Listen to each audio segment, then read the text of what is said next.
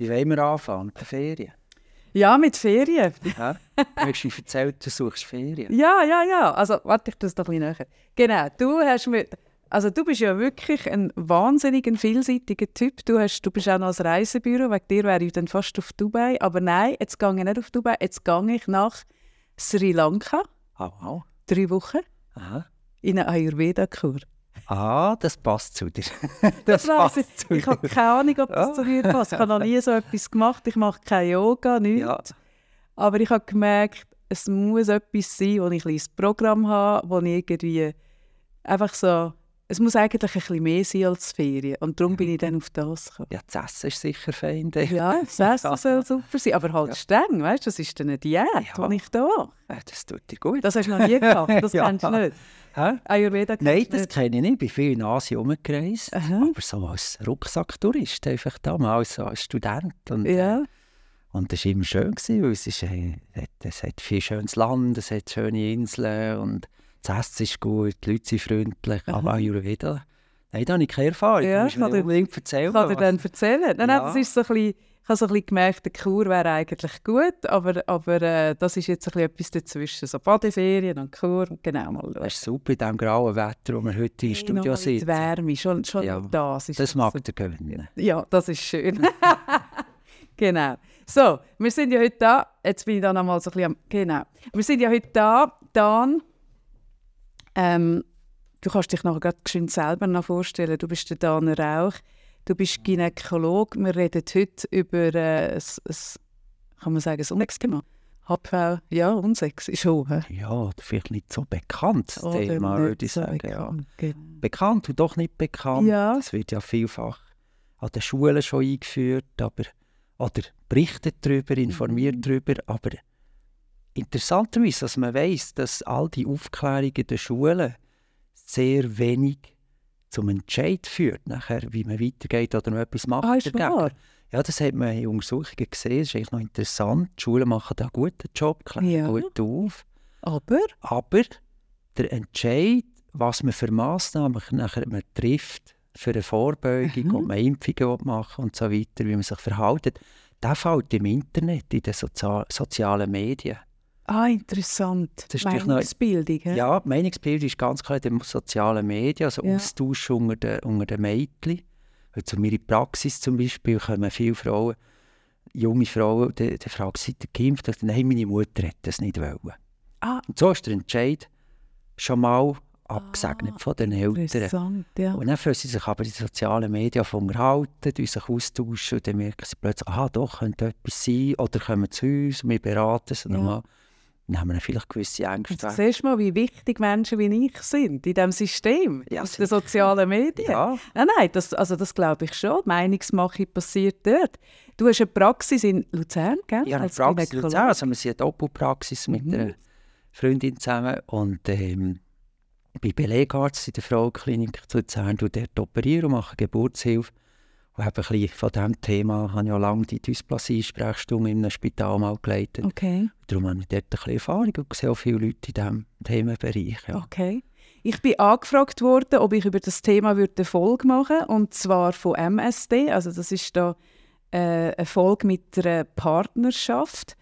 Und für mich ist das ein No-Brainer weil wenn man meinen Podcast regelmäßig hört, dann weiß man, dass ich betroffen bin von HPV und nicht nur von HPV, sondern dass ich auch eine von diesen unglückseligen Fällen bin, wo aufgrund von HPV, von dem Virus, äh, tatsächlich Krebs bekommen haben, wo man hat müssen behandeln vor fünf Jahren. Also ich, ich, ich bin äh, leider zu alt. Ähm, dort hat man noch nicht geimpft, als ich in diesem Alter war. Das ist heute anders.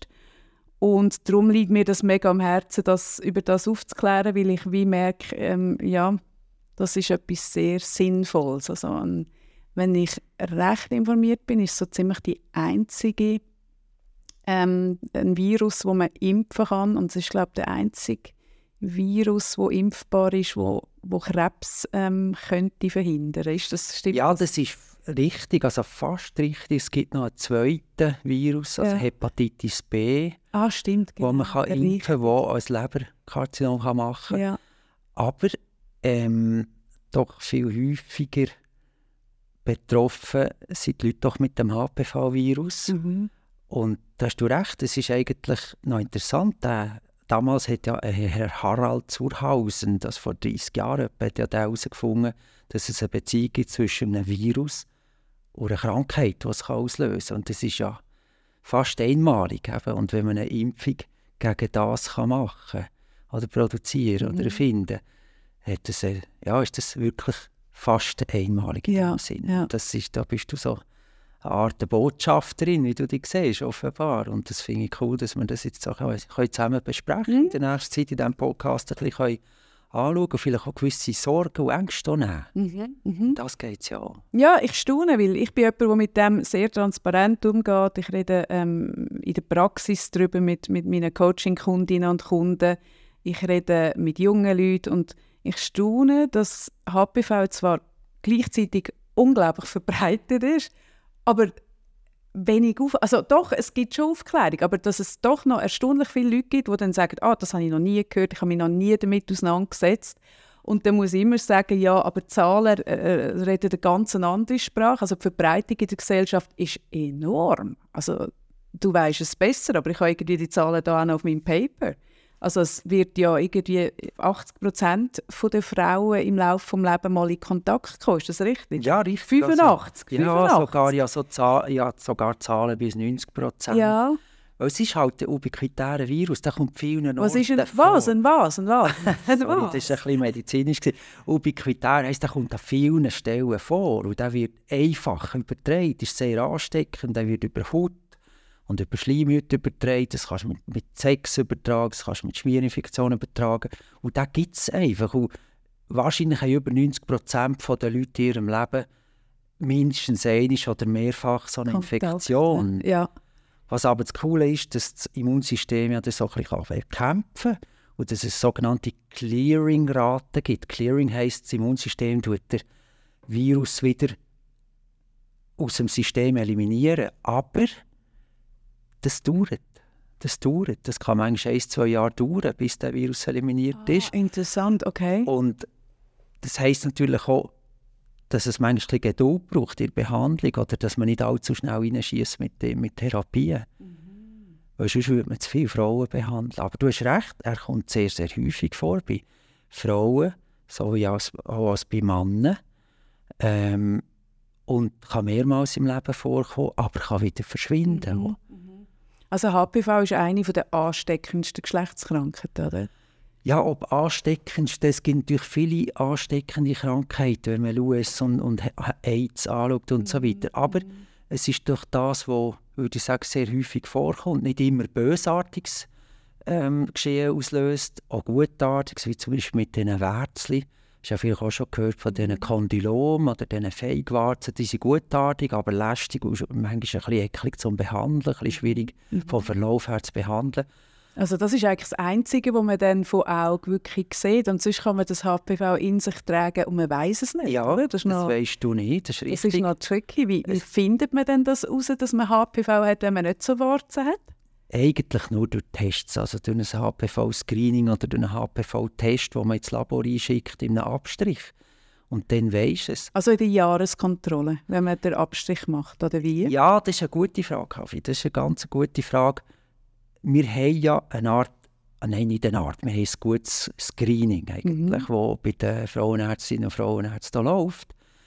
Und wenn du zur Jahreskontrolle kommst, dann macht man unter Umständen einen Krebsabstrich mit und dort kannst du Zellveränderungen finden, die durch HPV ausgelöst sind. Und die sehen wir nicht von Augen, die spürst du nicht, äh, das macht kein Symptom und dann kannst du Zellveränderungen finden. Es gibt aber, und das ist in der Schweiz eigentlich so, mhm. das Hauptthema, wie wir Vorsorge betreiben. Aber es gibt auch andere Länder, die basieren beispielsweise eben auf dem HPV-Test und bei diesem HPV, oder sagen wir zuerst mal, was heisst überhaupt HPV? Ja, genau, HPV. vielleicht mal das ja, dass man das weiss, Human Papilloma Virus, Ja, du hast es auf Englisch ja. gesagt, man kann es auf Deutsch sagen, Humane Papilloma Virus. Genau. Was machen die? Vielleicht gehen wir einen Schritt zurück. Ja, was ja, machen ja, die überhaupt? Drin, genau. Was machen die? Eben, es gibt, man unterscheidet Niedrigrisiko, also Low-Risk-Viren und Hochrisiko, High-Risk-Viren. Mhm. Und da gibt es zum Beispiel 6 und 11 Typen. Es gibt etwa 200 Typen von diesem HPV-Virus oder HP-Virus. Mhm. Und etwa 40 Typen machen im Genitalbereich ähm, Krankheiten, sind die auslösend. Es gibt auch im, im Hals-Nasen-Ohren-Bereich äh, Krankheiten ausgelöst werden, ohne Wo durch Oralsex, oder? Beispielsweise, ja, mhm. genau. Das ist eine Verbreitungsmöglichkeit, ja. Mhm. Und die Low-Risk-Viren, also die Niedrigrisikoviren, zum Beispiel Typ 6 und 11, das sind die klassischen, die machen eben die, die führen zu diesen Wärzeln, die nachher in Scheiden oder an der Vulva, also an den, an den Schamlippen vorkommen, oder bei den Männern, äh, am Penis oder bei beiden Geschlechtern, perianal oder intraanal, also im Analkanal. Mhm. Und die sind nicht tödlich, die sind nicht gefährlich, aber die, die muss man behandeln. Und das führt doch etwa zu 5000 Leuten, die pro Jahr behandelt werden in der Schweiz, ähm, die zum Teil auch operativ müssen behandelt werden wegen diesen Wärzeln. Und sie sind manchmal schwierig wegzukriegen. Ich habe in meiner Praxis immer wieder Frauen, wo wir Mehrfachtherapien machen, mhm. wo wir eine Therapie, es gibt ja verschiedene Möglichkeiten, die wir vielleicht später noch darauf zeigen können, aber es ist doch ein höchstes, höchstes Patientenvolumen, der mit dem HPV-Virus befallen wird. Aber was heisst schon befallen? Wenn du befallen bist von dem HPV-Virus oder HP-Virus, dann kannst du natürlich auch ein Clearing machen. Also die Körper, das Immunsystem, tut nachher selber den wieder entfernen. Im besten Fall? Im meisten Fall. Ja, okay. meisten Fall. Und einige oder einige Prozent, oder vielleicht 5 bis 10 Prozent, bei denen persistiert der Virus. Das heisst, der bleibt um. Mhm. Der wird nicht entfernt. Mhm. Und da gibt es auch Risikofaktoren. Und die wären? Das hat zum Beispiel Rauchen ist ein Risikofaktor. Mach ich nicht. Du nicht, das ist schon mal sehr gut. das habe ich natürlich gewusst, darum ja. habe ich erwähnt. Nein, Rauchen oder eben Sexualverhalten, je nachdem wie viele Partner oder Partnerinnen das du hast, oder eine Frau oder ein Mann hat. Das Sexualverhalten ist sehr westlich, weil das wird ja durch Schleimhäute und Überhäute und Schleimhäute übertragen, also im mhm. Sexualverkehr, aber nicht nur der. Ich denke, das kann durch Schmierinfektionen auf einem WC also passieren. Das, ja, das habe ich zum Beispiel nicht gewusst, dass man das auf einem WC könnte, äh, holen könnte. Das, das ist mir jetzt wirklich neu gewesen. Ja. ja, also man kann schon, wenn das sind Schmierinfektionen, die da passieren ja. und ich denke, das passiert auch intrafamiliär. Oder, oder ja. Du kannst als kleines Kind vielleicht mit den Eltern in einer Badwanne sitzen, ohne Böses zu wollen. Kannst unter Umständen das auch übertragen. Okay. Wo natürlich jetzt viele Forscher und, und Studien würden dagegen halten, aber letztlich ist es sehr einfach übertragbar. Mhm. Mhm. Und es lenkt ja eigentlich schon Kontakt einfach Haut zu Hautkontakt. Mhm. Und das mhm. kann sogar außerhalb vom Sexualakt passieren. Natürlich, klar. Und darum ist das einfach übertragbar. Okay. Aber bei den meisten tut das Immunsystem seine Sachen dazu und dann passiert nichts. Ja. Und zwei Jahre später bist du auch wieder los. Mhm. Und du weißt es ja gar nicht, zum Glück. Mhm. Aber bei denen, wo er bleibt, und das sind zum Beispiel Leute, wo das Immunsystem eingeschränkt ist, beispielsweise HIV-Kranke oder Leute, die Immunsuppression haben, mhm. aufgrund von irgendeiner Krankheit, wo man das Immunsystem muss reduzieren muss, die haben natürlich auch mehr Risiken. Ja. Und dann gibt es also typische Risikofaktoren, wie das Sexualverhalten abläuft. Hast du eine monogame Ehe oder hast du einen Nebenpartner oder ein, ein wildes Sexualleben, wo mehr Kontakt kannst haben das Alter ist immer ein, ein Risikofaktor. Also mhm. das Alter im Sinn, am meisten kommt der Virus zwischen 20 und 30 zum Beispiel vor. Also, mhm. wo, wo die ja, wo man aktiver ist, sexuell, genau. Genau, wo du mehr Partnerwechsel mhm. hast und irgendwann wirst du vielleicht ein bisschen ruhiger und hast nur noch einen Partner und dann ist das Risiko wieder schon reduziert. Mhm. Und dann gibt es eben noch die High-Risk-Viren. Und das sind eben die, die doch auch ein bisschen dummes Zeug auslösen können wie zum Beispiel Karzinom im Bereich von Scheiden oder am Muttermund, also am Gebärmutterhals oder an den Schamlippen oder eben anal oder im HPV im Rachen, also oropharyngeale Karzinom, das heisst im Rachenraum und im Mundraum. Und die kommen immer mehr auf. Die, auf Amerika zum Beispiel weiss man die Zahlen, dass es immer mehr von diesen Karzinomen, die HPV-bedingt sind, im Rachenraum Ah, interessant, weil es eine größere Verbreitung gibt oder weil man jetzt weiss, dass der Zusammenhang besteht? Oder Nein, ich glaube, das Sexualverhalten hat sich auch ein bisschen geändert ja. im letzten, sag jetzt mal, den letzten 50 Jahren oder im letzten Jahrhundert. Ja, es hat eine sexuelle Befreiung gegeben, was ja eigentlich auch gut ist. Ja, ja und Oral, Oralsex ist halt auch ein übertragbarer. Faktor, ja, mhm. oder also ein Risikofaktor dafür. Mhm. Also wenn wir so ein bisschen zusammenfassen, wir haben HPV, Low-Risk-Viren und wir haben High-Risk-Viren. Die Low-Risk-Viren machen die Wärzchen, die High-Risk-Viren sind eher bei beiden Geschlechtern übrigens. Hat immer das Gefühl, so im, im Leumund hat man das Gefühl, ja, oder im Volk, ja, es sind nur die Frauen. Nein, es mhm. betrifft mhm. Männer genau gleich. Mhm. Die haben zum Beispiel anal ein, ein, ein langes Reservoir wo sie die, die, äh, die Keime oder die Viren können ausscheiden und auch anstecken können wirken. Also wie meinst du ein langes Reservoir? Also, also es bleibt häufig intranal lang, ah, lang okay. vorhanden. Also das würde bedeuten, dass zum Beispiel auch Homosexuelle sta stark betroffen ja, sind? Ja, die sind auch stark okay. davon betroffen. Ja, ja. Vielleicht, ich will nicht jemandem Unrecht tun, vielleicht haben die auch ein bisschen mehr Partnerwechsel als eine monogame Ehe. Mhm. Und, und darum, jetzt muss man schauen, dass sich nicht aufs Glatteis begibt, aber die Anzahl der Partner ist sicher sehr entscheidend. Und Männer und Frauen sind, sind, sind gleich betroffen. Ja, und gleichzeitig, eben, da bin ich, da finde ich, eben, das ist, äh, finde ich auch, da kommen wir noch jemanden an, der bisschen gefährlich ist, oder? Weil eben, eine Frau soll ja auch dürfen viele Sexualpartner haben, wie das für einen Mann auch darf sein und, und, und für Homosexuelle auch. Und darum ist es auch, habe ich ein bisschen das Gefühl, schambeladen über HPV zu reden, weil dann eben, wenn ich mir überlege, okay, ich rauche nicht und dann überlege ich mir, also wieso habe ich denn das gehabt? Und dann schaue ich, ja klar, ich habe viele Sexualpartner gehabt, ich habe ein befreites Leben, ähm, bin sehr aufgeschlossen und stehe auch dazu und gleichzeitig eben, es, es, es hat dann so ein bisschen, wenn man, wenn man darüber redet, passiert dann so ein bisschen äh, fast schon muss man schauen, dass es nicht eine Stigmatisierung gibt, weil eben, ich finde, das darf eigentlich sein. Ich finde dort die Befreiung finde ich super, ist die passiert, bei Frauen wie bei Männern. Und gleichzeitig eben kommt mit dem Risiken mit sich, wo das, wo das eben hat. Und das ist jetzt tatsächlich etwas, ähm, wo man anders als bei HIV nur mit einem Kondom zum Beispiel nicht so geschützt ist. Eben HIV ist man mit einem Kondom relativ gut geschützt und da jetzt zum Beispiel nicht. Und darum ist es wichtig, gerade wenn man als Frau oder als Mann ähm, ein, ein aktives Sexualleben oder wechselnde Partner hat, dass einem bewusst ist, wie man sich schützen kann und, und dass es nicht so schambeladen ist und nicht so, weißt du, was ich meine?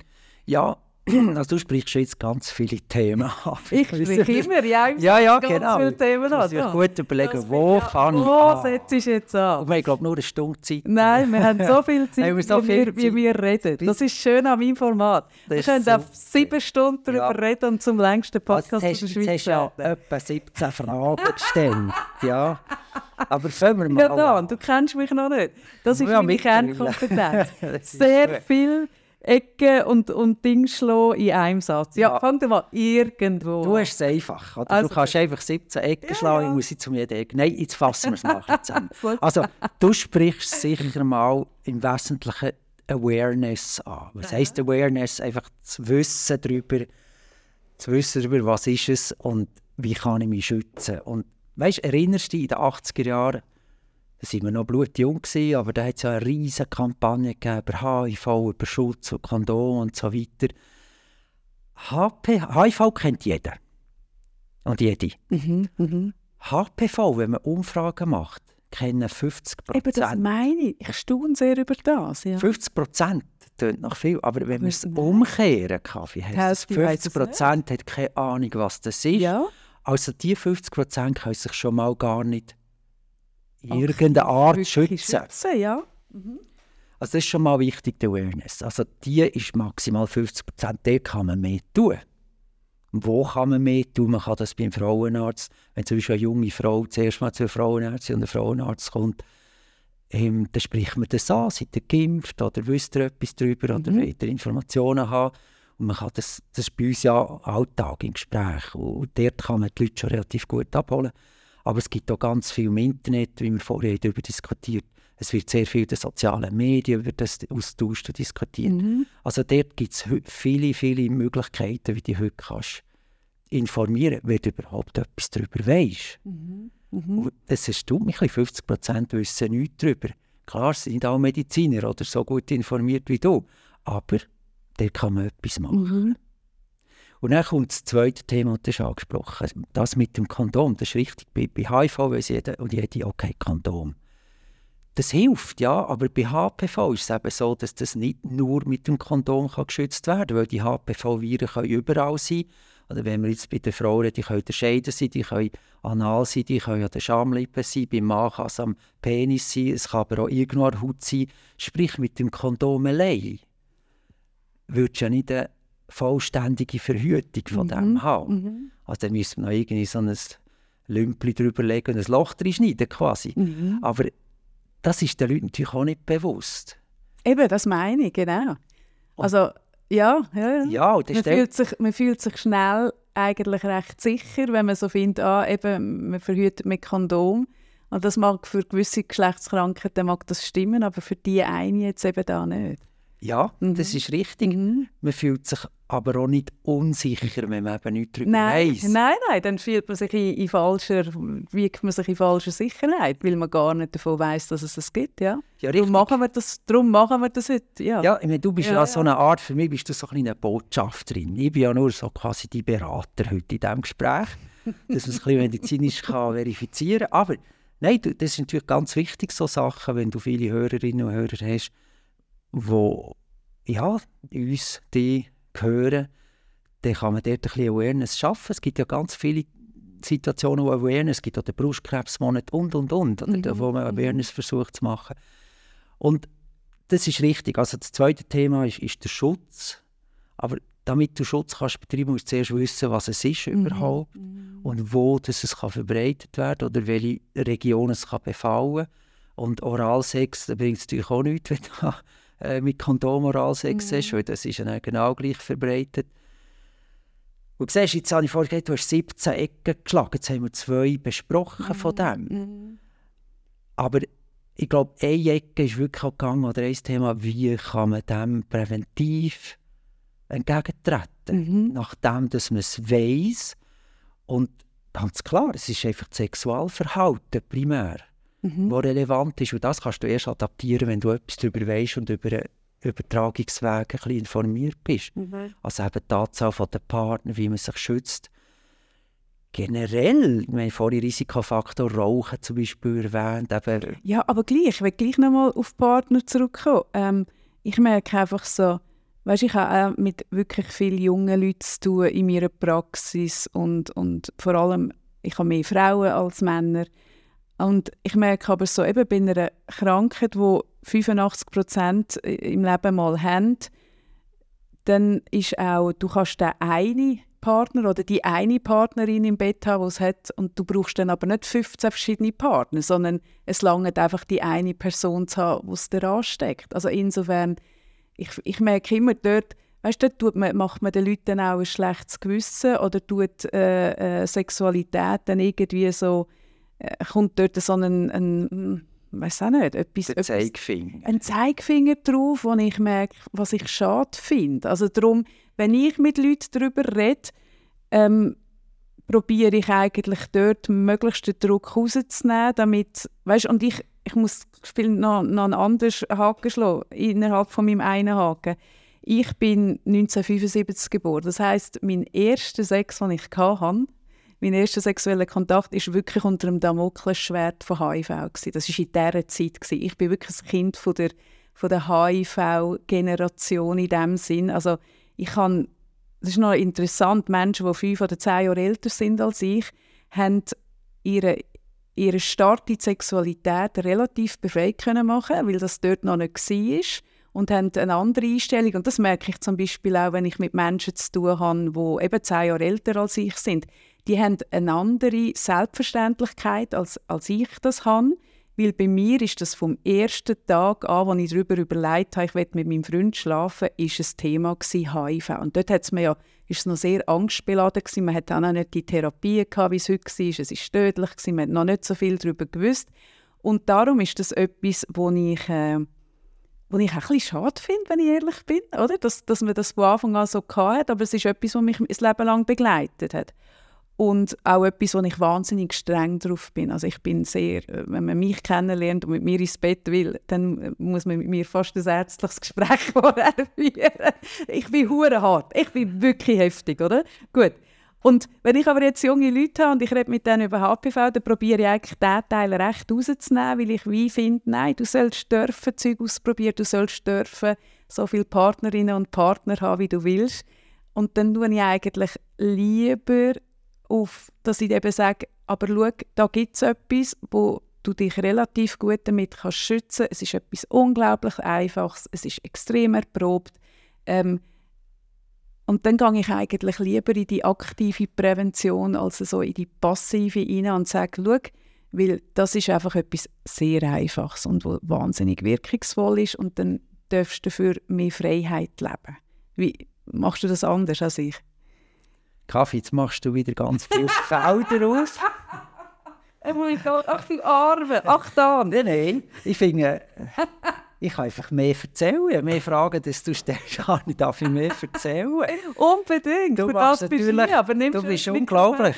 Ja, ja sorry, ich, bin, ich bin wirklich, ADHS sei Dank, immer in der freien Assoziierung unterwegs und ja, genau. Du musst einfach aufpassen, du redest drei Sätze, ich kann auch drei Stunden antworten. Ja, bitte, mach das, mach das. Also, das Thema, erste Thema, die freie Sexualität. Ich meine, du hast richtig gesagt, du bist in dieser Zeit von HIV, Prävention, Kampagne aufgewachsen, ja auch. Und da war das für uns alle klar. Gewesen. Mittlerweile ist HIV therapierbar, ist irgendwo kein Thema mehr in der Gesellschaft oder nicht so präsentes Thema. Was auch tragisch ist, aber ja. Mhm. Ja, aber es gibt mehr Therapien, mhm. aber es führt natürlich zu einer Verharmlosung, Vereinfachung, ja. Verharmlosung. Mhm. Wenn ich im Ernst also die heutigen Jugendlichen nehmen es vielleicht nicht gleich ernst, weil sie es auch nicht genau wissen. Mhm. Und das führt natürlich dazu, dass mehr ohne Kondom Sex wird außerhalb von einer stabilen Beziehung. Also ich werde jetzt in den Papst spielen, überhaupt nicht. Aber der braucht's, der hat man gemerkt, die Präventionskampagne im HIV-Bereich, irgendwann ist das erschöpft und die Leute haben die Nase voll. Mm. Und darum, wir sind ja jetzt auch nicht Botschafter von der Angst. Wir sind ja quasi heute ein bisschen Botschafter, dass man ein bisschen eine gewisse Awareness hat über das Thema aber trotzdem können Angst nehmen, weil es geht, du hast vorhin gesagt, so viele sind erkrankt mit dem Virus. Jetzt muss ich ein bisschen dagegen halten. So viele sind befallen mit dem Virus, mhm. aber das heisst eben noch nicht, dass du krank bist. Ja, nicht, dass ich das verharmlosen will, mhm. aber das ist, das ist Alltag bei uns. Es kommt beispielsweise eine junge Frau voller Angst in die Praxis sagt, mein Partner hat HPV, er hat Kondylom und muss jetzt das therapiert werden. Das sind die mhm. Warzen, mhm. er hat Kondylom und Pfeifli. Jetzt muss man das behandeln. Mhm. Und die haben Panik, weil die, die sich, die haben sich einlesen und dann gehst du zum Dr. Google im Internet schauen. Und da steht natürlich viel schlimmes Zeug und siehst viele schlimme Bilder, die man ja kann sehen, aber auch nicht Alltag sein. Und dann muss man sich schon bewusst werden, wie geht man mit der Angst um? Oder wie, wie bringen die wieder ein bisschen auf den Boden, die Frau? Weil nur das Zeichen oder das Symptom vom Partner heisst noch lange nicht, dass man den Virus selber überkommt. Oder nur wenn der HPV positiv ist, heisst es noch lange nicht, dass man noch hat. Sonst müssen wir allen Frauen gerade verbieten oder allen Paar gerade verbieten, Sex zu haben. Mhm. Natürlich, wenn der Partner in einer Therapie ist, Wärzli hat, dann muss tatsächlich verzichten auf Sex. Mhm. Und das sage ich meiner Frau auch. Es gibt ja verschiedene, zum Beispiel als Therapieformen beim HPV ähm, kannst du mit Cremen arbeiten, also wo das Immunsystem modulieren, punktuell dort an der Haut. Geht aber lang. Oder du kannst mit dem Laser arbeiten, braucht aber eine Narkose im Operationssaal. Mhm. Oder was wir, wenn es ein ganz cooles Gerät in der Praxis, einen Kryostift, das du mit CO2-Gas einfach Kälte ähm, produzieren. Du kannst es dranheben, an die Wärzung ist ein paar Sekunden von dem Gas drauf und das tut die vereisen. Ganz eine einfache Methode ist, relativ gut, auch ohne Narkose oder respektive ohne Anästhesie aushaltbar. Die eine Frau tut es ein bisschen mehr weh, die andere ein bisschen weniger. Aber du kannst das gerade in Sprechstunde, wenn du es gerade siehst, behandeln. Mhm. Was so cool daran, finde, ist, du kannst, wenn die Frau mit einem Wärzchen und mit zwei kann ich es gerade behandeln. Wenn es 30 war, dann muss ich schon fast eine Narkose mhm. machen und muss mhm. mit dem Laser dahinter im Operationssaal, das ist schon wieder eine größere Sache, größere Wundheilung, aber es ist machbar. Und mit diesem Stift kannst du das gerade angehen. Aber das sage ich der Frau auch, oder mit dieser Therapie sage ich der Frau auch, aber Achtung, jetzt müsst ihr aufpassen, jetzt dürft ihr natürlich keinen Sex mehr haben. Da bin ich auch relativ radikal. Mhm. Und nicht mehr rasieren. Mhm. Bis das abgeheilt ist. Weil wenn ihr rasieren, tut ihr ja nur Mikroläsionen in die Haut machen mit dem Rasiermesser oder, oder Wachs oder was auch immer. Und der Virus wird verbreitet. Ah, spannend, ja. Also dort musst du aufpassen, dass du plötzlich von, von zwei, drei Läsionen mhm. Multiples hast. Mhm. Und dort schauen sie auch mit grossen Augen, ja, wie lange muss ich denn? Darf ich denn nicht mehr? Sage, ja, im Sinn von eurer Beziehung, einfach bis alles abgeheilt ist. Okay. Bis wir sagen, ja, jetzt ist wieder gut. Und diesen Kompromiss müssen sie halt eingehen, ja. oder die Einschränkung. Aber rein, wenn jetzt jemand, das ist Alltag bei unserer Praxis, kommt jemand in die Praxis und sagt, ja, mein Partner hat HPV. Warum es auch immer gemessen ist, ja, für uns auch nicht immer klar ersichtlich, warum es, es hat gemessen Ist er zum Doktor gesagt, ich wollte einfach mal testen, oder hat er tatsächlich Kandylom oder irgendeine veränderte Stelle an der mhm. Haut, die zu diesem Test hat geführt Nur wenn der, der Partner oder die Partnerin nur asymptomatisch, also ohne Symptome, HPV hat, heisst das noch lange nicht, dass man aus Panik schieben Das heisst auch noch lange nicht, dass man in Beziehung muss auf Sex verzichten oder Abstinenz leben oder immer gerade Kondom brauchen, weil der HPV selber heisst ja noch nicht, dass du krank bist. Genau, du kannst ihn tragen, also ja, wie bei, bei anderen ähm, ähm, Herpesviren auch. Die kann man in sich tragen und sie brechen aber nicht aus. Also das ist ja, ist ja eigentlich recht ähnlich, oder? so viel wie ich weiß. Also ja. Träger sein, aber es muss nicht aktiv sein und nicht, nicht ausgebrochen sein. Und es, man kann Träger sein und es ist aktiv. Und, und ja, Vielleicht ein kleiner Exkurs bei den Herpesviren, also das sind die, die man kennt unter den Lippenblättern, also ja. den, den Fieberbläschen. Das ist ein bisschen spezieller Vogel, weil der kann, der kann sich manifestieren mit diesen Bläschen, die jede, jede Person noch kennt, oder fast alle Personen irgendwo haben, oder Vulva, oder Schamlippe, oder der Lippe, je nachdem. Und das tut ein bisschen brennen, macht Bläschen, ist nach einer Woche wieder abgeheilt. Aber die kann man nicht eliminieren, weil die mhm. ziehen sich in die Nervenzellen zurück, die Viren, und kommen dann bei bestimmten Verhältnissen, wie zum Beispiel Sonnenlicht, beim, also UV-Licht beim Skifahren, oder wenn man Stress hat, oder wenn man irgendeine Verkältung hat. Ja, das zum Beispiel selber auch. Wenn ich Verkältung hatte, kommt bei mir gerade so eine Lippe Herpes, mhm. weil das mhm. Immunsystem dort geschwächt Am ist. Am Arbeiten ist, ja. Mhm. Genau. Und die kannst du einfach nicht loswerden. Mhm. Der HPV kannst, kannst du aber eliminieren, ah, okay. in den besten ja. Fällen. Oder in ja. der Mehrheit, weitaus in der grössten Mehrheit der Fälle, aber nicht immer. Mhm. Und die Viren, die nicht weggehen, auch die, die in einem gewissen Prozentsatz nachher ähm, Krankheiten hervorrufen. Mhm. Also das heisst, rein zu wissen, dass man ein HPV-Virus in der Beziehung hat, ist noch lange nicht ein Urteil. Das ist noch lange keine Krankheit. Mhm. Das muss man auch ein bisschen, wie aller Liebe zu Kampagnen und zu Impfungen und, und, und, muss man das ein bisschen relativieren. Also man mhm. kann dort den Frauen und den Männern noch ein bisschen die Angst nehmen. Mhm. Allerdings, das ist das nächste Themenfeld, das du hast angesprochen ähm, es gibt aktive, präventive Massnahmen, also vorbeugende Massnahmen. Mhm. Und wie, vorher, wie du vorhin hast richtig erwähnt, das ist eine der möglichen Impfungen, die ein Karzinom oder eine bösartige Krankung können vermeiden zu einem hohen Prozentsatz können vermeiden das Und zwar zu einem wirklich hoch. Also ich lese da, ähm, ich habe Zahlen vor mir, dass mehr als 99 Prozent der Fälle von Gebärmutterhalskrebs äh, durch HP-Viren verursacht werden und dass die Impfung dort wirklich ähm, eigentlich gut wirkt. Logischerweise nie bei allen Fällen, aber bei vielen Fällen. Also ist das etwas recht Effizientes, oder? Absolut einverstanden. Wie du richtig sagst, 99 Prozent der ähm, bösartigen Erkrankungen, gerade zum Beispiel am Muttermund, die sind durch den HPV, HP-Virus bedingt. Ja. Oder also mit initiiert. Ja. Dort, wo man, wo man nachher einen Pappabstrich hat, wo es nachher zu einer Konisation kommt, das ist ja ein Eingriff, den recht viele Frauen machen müssen also kenne ich unglaublich viele, die das gemacht haben. Dort kann man sagen, dass es auch ähm, vom HPV-Virus kommt, oder? Richtig. Ja. Also wie ich vorhin kurz schon mal erwähnt habe, wir könnten kurz mal das Spektrum anschauen. Was ja. macht denn der, ja. der HP-Virus? Oder die verschiedenen Typen. Eben, es gibt etwa 200 Typen. Und 40 davon sind verantwortlich für Erkrankungen im Genitalbereich, mhm. bei Mann und Frau, mhm. Frau und Mann. Und was wir wissen, zwischen 6 und 11, eben die Low-Risk-Viren, die Niedrigrisikoviren, die machen Kondylom, also die Feigwärzchen. Mhm. Vielleicht haben nicht alle eine Ahnung, was das ist, vielleicht können wir das schnell erklären, aber es sind einfach so kleine Wärzchen, die an der Schamlippe, der Scheide oder Perianal, also am Darmausgang vorkommen.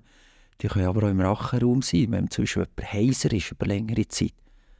Das ist vielleicht mal gut, wenn man das geht zeigen. Das kann ein Zeichen sein, dass Stimmbänder mit so Wärzchen befallen sind. Okay. das ist einfach ein bisschen am Kommen, oder auch von Amerika kennen wir die Zahlen. Mhm.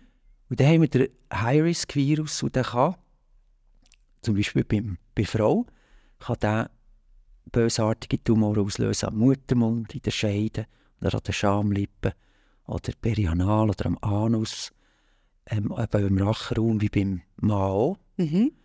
Und beim Mann ist es vor allem Peniskarzinom oder Analkarzinom. Mhm. Also ich kann schon ähm, relevante Sa Sachen auslösen, relevante Krankheiten auslösen. Wir haben im Moment in der Schweiz pro Jahr etwa rund 260 beispielsweise mhm. Cervixkarzinom. Also. Ja, und, und das tönt, da muss ich geschwind ein, ein, einhängen, das tönt nach unglaublich wenig.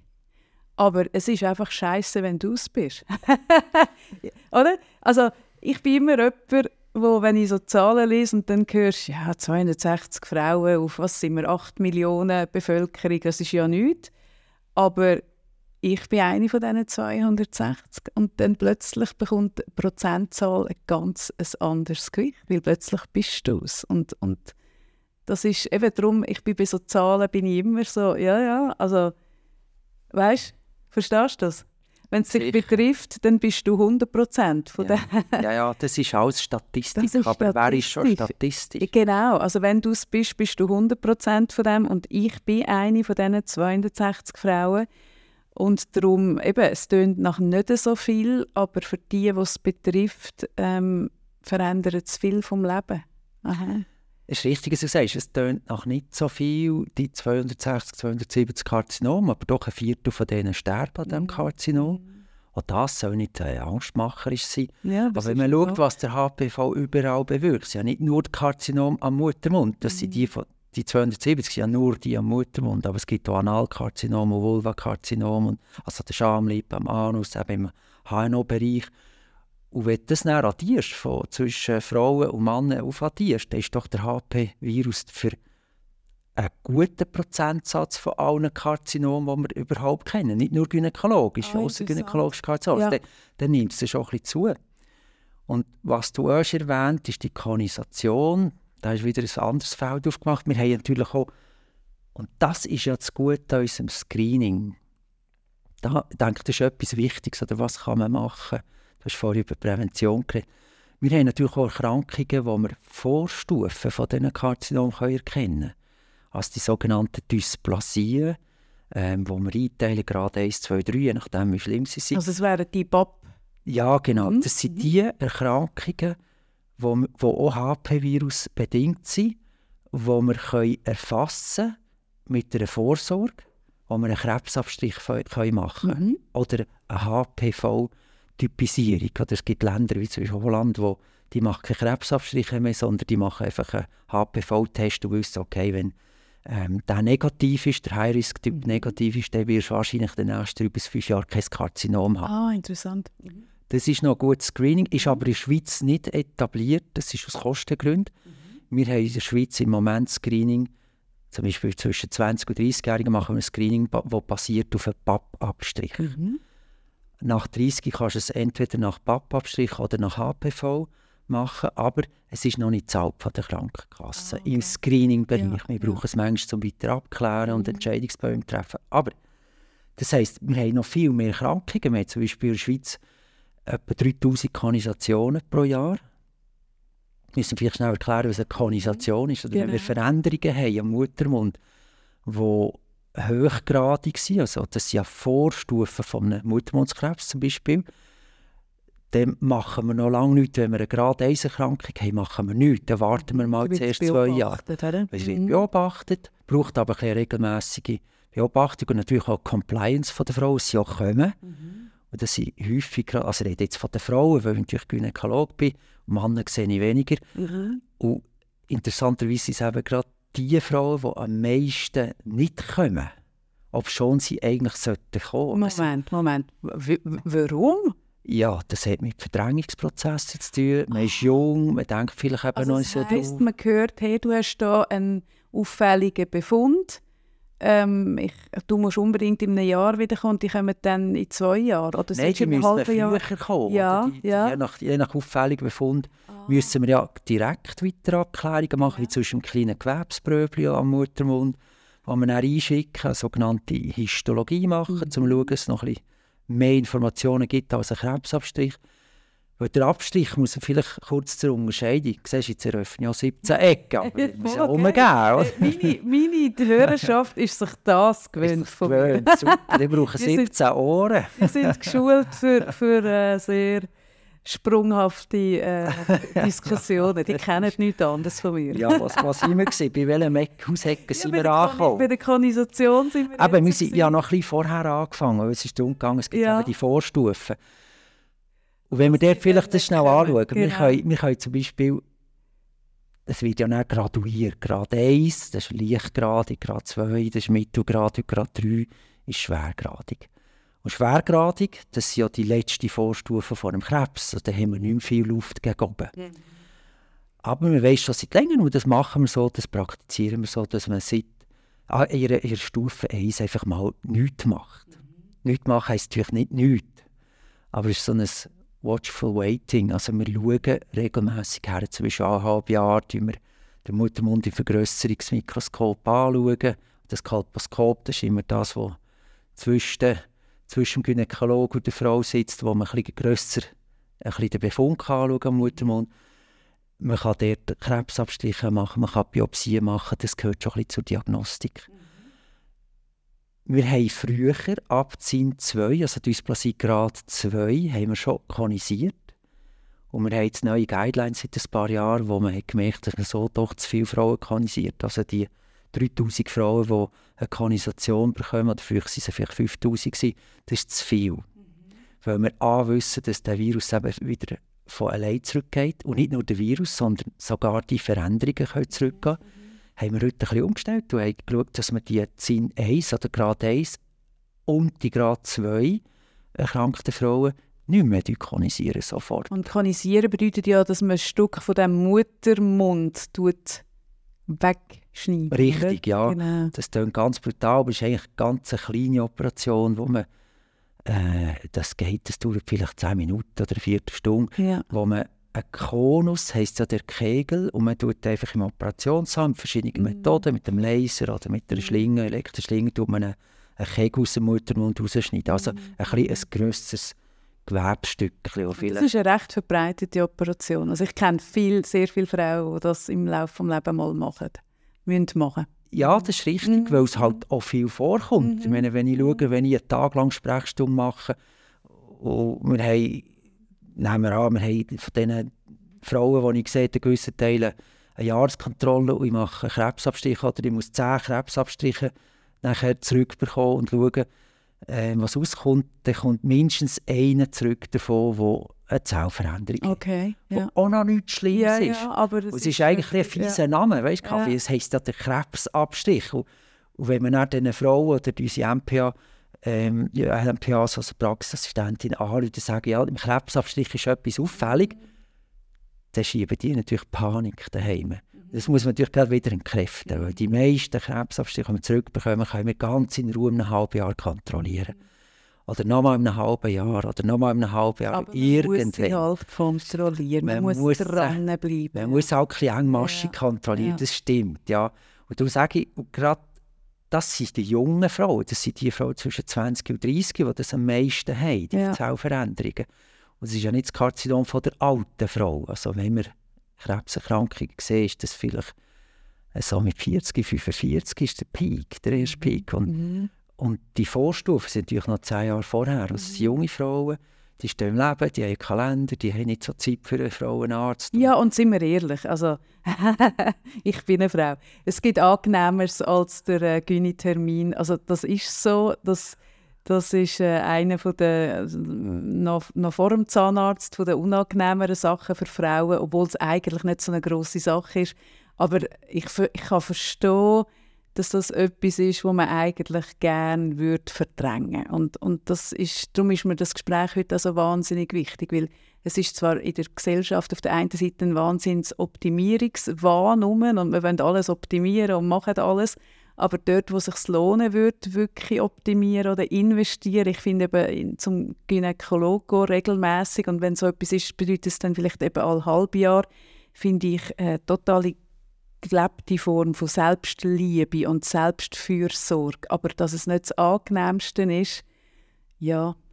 das höre ich natürlich ja, es ist so. X-fach am ja. Tag. Und ja, trotzdem... Ich schon gerne, aber ich komme nicht so gerne zu euch. Natürlich, es ist ja es ist ein Untersuch, wo, wo auch für junge Frauen wahnsinnig Überwindung kostet. Ich erinnere mich gut an meinen ersten Gynäkologiebesuch, den ich gemacht habe. Das ist etwas, das ist etwas wahnsinnig Intimes, es ist wahnsinnig etwas, etwas äh, man zieht sich nie oder so eigentlich, man lässt sich nie so festlassen, äh, invasiv in sich hineinschauen, würde ich fast sagen. Und gleichzeitig eben ist es etwas, was so wahnsinnig wichtig ist. Jetzt nicht nur auf, auf das, was wir heute reden, HPV, sondern insgesamt. Also ich lege das allen sehr ans Herz, dass sie das regelmäßig machen. Und wenn ich höre, wenn du mir sagst, dass Frauen, die eben eigentlich eine Veränderung hätten und müssten engmaschiger kommen, dann das nicht machen, dann tut mir das gerade weh, weil ich so merke, oh nein, wie tragisch, weil also da muss ich vielleicht auch noch mal sagen, ich bin eben genau so ein Fall und nicht, wo nicht regelmäßig gegangen wäre, sondern ich habe leider einen unsorgfältigen Gynäkologen, zwar einen wahnsinnig sympathischen und netten und lieben, wo ich mich sehr, sehr wohl gefühlt habe, als ich schon 15 Jahre war, äh, wo ich mich sicher und aufgehoben gefühlt habe, wo aber mir vergessen hat, zwei verschiedene, also in, in Folge zwei Befunde durchzugeben, wo, wo eben genau so Auffälligkeiten hatten.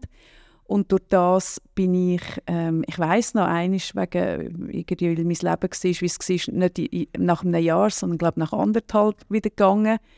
Ähm, und eines ein Jahr. Und dort hätte ich eben genau müssen alle halb Jahr gehen Und ich wäre jetzt zum Beispiel vielleicht nicht betroffen von Krebs, wenn das anders passiert wäre. Und darum, wenn ich höre, dass du mir sagst, und die kommen dann eben nicht, weil sie es verdrängen oder dort nicht anschauen wollen, dann muss ich da einhaken und sagen, hey, das ist mega wichtig. Also das ist wirklich wichtig. Das muss man wirklich ernst nehmen. Und zwar wirklich sich zu lieb. Das, da macht man, da macht man einen, einen Fehler, wenn man da wegschaut. Ich bin selber jemand, der gerne an vielen Orten wegschaut, weil es hat im Leben viele Sachen, wo man nicht so will anschauen. Und die meisten sind auch okay. Aber da lohnt es sich mega anzuschauen. Ja, ich, ich denke so. Du hast natürlich deine persönliche Schicksalsgeschichte. Ja, ja. Du bist, ich würde dir da in die Waagschale, weil ich weiss, dass wenn Leute mir zulassen und das hören, dass sie merken, hey, ja, das, das kann auch mich betreffen und ich finde das einfach wichtig. Darum mache ich das auch heute so und darum lohne ich, ähm, also darum gebe ich auch so viel von mir preis, weil ich wie merke, wenn ich jemanden bewegen kann, sei es nur jemand, ähm, also mehr Sorgfalt zu haben oder, oder dort mehr anzuschauen, dann ist es mir das wirklich schon wert, muss ich sagen. Also ich bestaune deinen Mut. Es braucht ja sehr viel Mut, an die Öffentlichkeit zu treten und das deinen Zuhörerinnen und Hörerinnen so zu kommunizieren. Das finde ich super, aber du nützt das natürlich auch als einen Weckruf, als einen Call an, an die, die zuhören.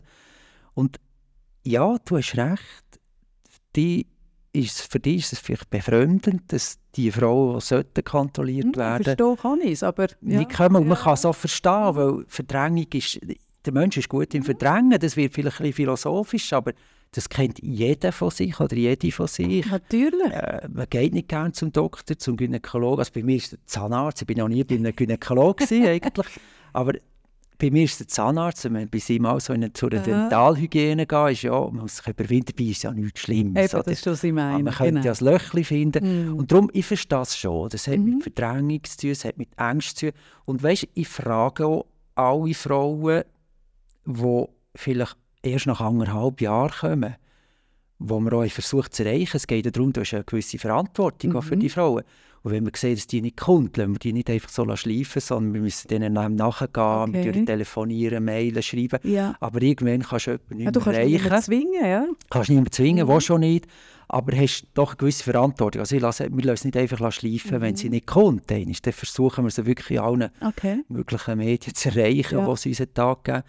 Aber manchmal ist es so, dann kommen sie nach eineinhalb, zwei Jahren wieder und dann muss ich mich auch schnell fragen, haben wir irgendeinen Systemfehler drin? Haben wir selber etwas verpasst? Wie mhm. eben die damalige sympathische Frauenarzt etwas hat nicht gesehen oder die nicht kommuniziert. Und es ist tatsächlich schwieriger geworden. Wir sind in der digitalisierten Zeit, wo alle Befunde kommen irgendwo reingeflattert mhm. in ein mhm. Kästchen oder irgendwo in einen Computer und, und plötzlich machst du einen falschen Klick und schon sind ein paar Resultate weg.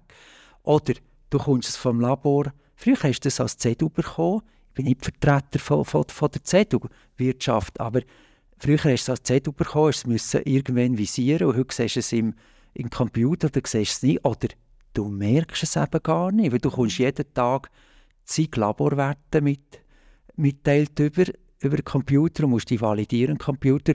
Und du weißt ja nicht, ob das Labor einen Wert hat vergessen zu schicken. Also das, das können wir gar nicht mit. Wir können ja nicht für alle Frauen Listen führen. Und darum verstehe ich, habe ich auch ein Verständnis, nicht, dass ich das in Schutz nehmen aber ich habe das Verständnis, dass eben so Befunde untergehen in der mhm. digitalen Zeit. Weil das soll nicht eine Entschuldigung sein, man muss möglichst seriös arbeiten, aber gerade so kann es passieren, wenn mal irgendetwas nicht funktioniert vom Labor, ist der Befund nicht.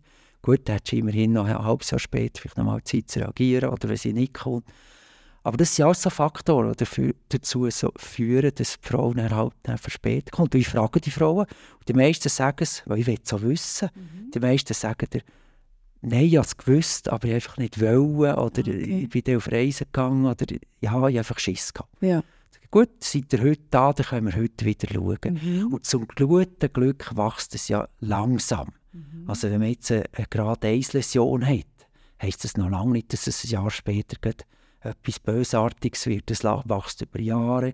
Und darum können wir ja beim Grad 1, wo jetzt eben zunehmend auch neuerdings oder schon ein paar Jahre neuerdings, beim äh, Grad 2 können wir auch warten. Dann warten wir. Mhm. Einfach, wir kontrollieren es. Und dort wäre es natürlich schön, wenn man eine gewisse Compliance von der Patienten hat. Wie die meisten machen das ja super gut. Mhm. Ein paar gehen immer durch die Masche.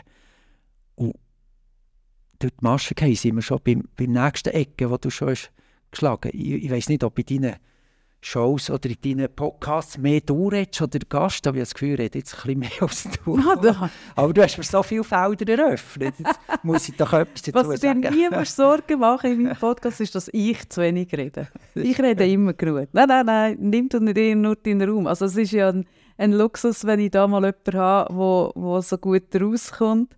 Also nein, nein, rede nur. Eben das Feld von der, vom Screening. Mhm was ist denn überhaupt ein Screening-Kaffee? Weißt du, was ein Screening ist? Ja, also ich, ich kenne Screening eben zum Beispiel bei der Brust, das, das äh, regelmäßigen Abtast. Das ist wie so ein Netz von, von Vorsorgeuntersuchungen. So für, das ist für mich ein Screening. Ist das richtig? Super, ja. Ja, gell? Ja, ja, ja hast dich vorbereitet? Ja. Nein, nein, ich bin ein sehr ja. medizinisch interessierter ja. Mensch. Das ist doch toll. du sagst völlig richtig. Ein Screening ist eigentlich eine Reihenuntersuchung von scheinbar gesunden Leuten oder gesunden Leuten. Mhm. Und das ist nichts anderes als eine Früherkennung. Mit dem Screening tun wir noch nichts verhindern. Mit dem Screening versuchen wir, und darum muss Screening, ist das Screening auch am wertvollsten bei diesen Erkrankungen, wo man Frühstufen erkennen kann. Es gibt beispielsweise kein Screening für Bauchspeicheldrüsenkrebs, das gibt es nicht. Wenn du den hast, dann hast du ihn. Mhm. Aber wir kommen nicht einfach an Zellen her oder an Vorstufen. Jetzt beim Vorsorgeprogramm für gegenüber dem Gebärmutterhalskrebs haben wir natürlich das Glück, dass wir Vorstufen haben. Eben, wie ich vorher gesagt habe, Grad 1, 2, 3, die immer schlimmer werden, die langsam gehen, die wir ganz einfach erfassen können. Also wir kommen daran her mhm. mit einem Bürstchen und einer Untersuchung, die im besten Fall eine Minute geht oder kürzer haben wir Zellen bekommen. Und der Pap, der Krebsabstich, der Papa Nikolaou, das war ein Griech, der das hat erfunden. Und der, mit dem Krebsabstich tun wir Zellen abschilfern mit einem Bürstchen und die tun wir an die Zytologie weitergeben und die uns dann sagen, ob das normal ist oder ob es Zellveränderungen drin hat. Und ein Screening wirkt vor allem dort, wenn wir eben viele Vorstufen haben oder die langsam wachsen sind und wir die, an die herkommen. Zum Beispiel beim Eierstockkrebs gibt es kein etabliertes Screening da können wir noch so viel tasten, was nicht viel bringt. Da können wir noch so viel Ultraschall machen, was wir bis jetzt noch nie haben bewiesen dass man äh, einen Krebs, einen Eierstockkrebs kann in der Frühphase erfassen kann. Mhm. Weil der kann ganz einfach streuen im ganzen Bauchraum, ohne dass wir das merken. Oder ohne dass Patientinnen das merken. Im Bereich von Muttermundskrebs können wir auch nicht auf die Symptome gehabt, aber man hat die Möglichkeit, ein Screening machen mit dem PAP, wie es in der Schweiz mhm. gemacht wird. Man muss das nicht unbedingt jährlich machen, da kommen wir vielleicht nachher noch später drauf. Aber man hat die Möglichkeit, etwas zu erkennen und zu therapieren, bevor es zum Krebs geht. Und das ist ja eines der etablierten Screening mhm. in der Medizin. Ja, ja, das ist das, was von der Gesundheit der Frau am meisten verändert hat, oder? Die, eben der, der Pappabstrich, das, das ist ja ein grosser Wendepunkt, gewesen, habe ich mal gelesen. Richtig, ja. Von Frauen, genau. Aber natürlich nicht weltweit gesehen, mhm. sondern nur in den industrialisierten ja, Ländern. Meine, du musst schon sehen, wenn ich behaupte jetzt einfach mal, wenn eine Frau regelmäßig zur Vorsorge kommt und die Frauenärztin der Frauenarzt das regelmäßig gut macht, seriös macht und die Werte weiss, wie zu interpretieren, dann sollte eigentlich eine Frau, die das regelmäßig macht, keinen Krebs mehr entwickeln mm. am Muttermund. Mm. Weil man eben dem kann antizipieren oder in der Frühstudie kann, ver, mm. kann ver, verringern. Hätte, hätte Fahrradkette. Mhm. Wie? Hätte, hätte Fahrradkette. Ja, ja, ja. ja. Aber das behauptet sich ja, mal. Nein, nein, das stimmt Es gibt ja. natürlich so Fälle wie du, was nicht ja. ganz typisch ist abgelaufen ja. oder wo sehr schnell sind gegangen und es sind ja nicht alle Krebse im gleichen Bereich mhm. oder im gleichen Geschwindigkeitsbereich mhm. wachsen, aber meistens geht es langsam und wir können es erkennen und wir können doch viele auch mit den Konisationen schon heilen, mit einer ganz einfachen, ja. sag's mal, ambulant einfachen Operation, wo man kann das äh, abtragen das Gebiet und dann ist meistens gut. Du bist vielleicht nicht ganz das Paradebeispiel. Du bist ein Mensch. ja, das bist du auf gar keinen Fall. Ich bin Gute und, und leider einfach nicht schlecht. Das macht ja genau. aus, Ja, vielleicht. ja. ja.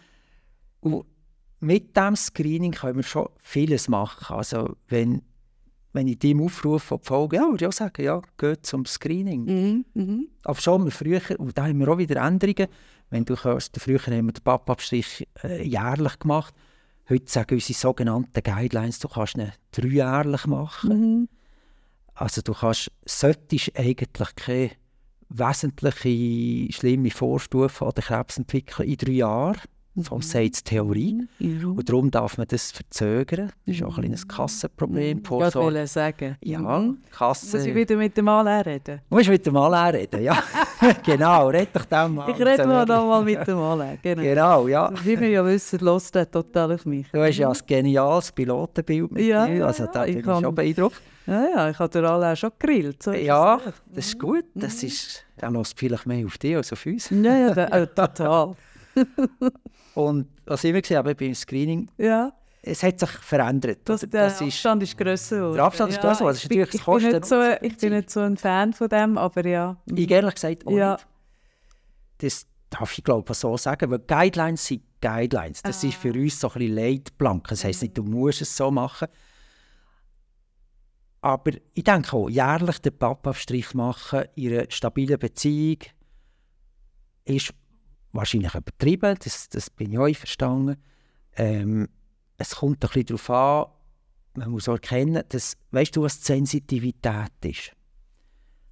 Sensitivität heisst, wenn ich einen Pappaufstrich mache, wie viel Prozent erkenne ich wirklich, mhm, so. oder Psychologe, ja, ja. Mhm. Also wie viel Prozent finde ich wie sensibel mhm. ist der Test. Und man muss schon wissen, das, das finde ich noch eindrücklich zu So ein Pappabstrich ist maximal 60, 70 Prozent sensitiv. Mhm. Das heisst, du kannst etwas haben, ich mache einen Krebsabstrich, aber in 30, 40 Prozent finde ich gar nicht. Ja eben, aber genau darum finde ich ja sinnvoll. Also darum bin ich zum Beispiel auch, wenn ich Symptome habe, mache ich nicht nur einen Covid-Test, sondern ich mache dann eben drei, weil ich weiß, dass die Sensitivität auch vom Covid-Test nicht bei 100% ist.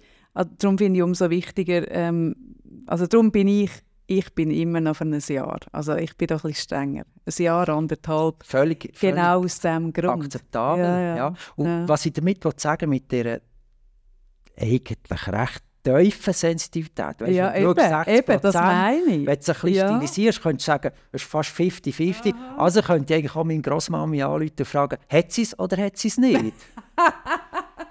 also, ja, ja, es ist eine Lotterie. Aber... Das, das ist eben das, was ich meine, ja. Jetzt kommt das grosse Aber wenn du natürlich repetitive Abstriche hast. Natürlich, dann hast du die Wahrscheinlichkeit, dass du gleich etwas das siehst. Aber darum finde ich, drei Jahre gefällt mir nicht. Da. Ja. Nein. Ich bin auch, äh. ich muss aus meiner Erfahrung, das ist auch, wenn man sich ein bisschen unterhalten mit seinen Kolleginnen und Kollegen, es sei all seit diesem neuen Muster, haben alle Gynäkologen der Praxis oder in den Spitälern Fälle, wo man plötzlich merkt, aha, nach drei Jahren kommen die mit einer schwergradigen Vorstufe, mhm. wo man muss eine Kanalisation anschließen. Mhm.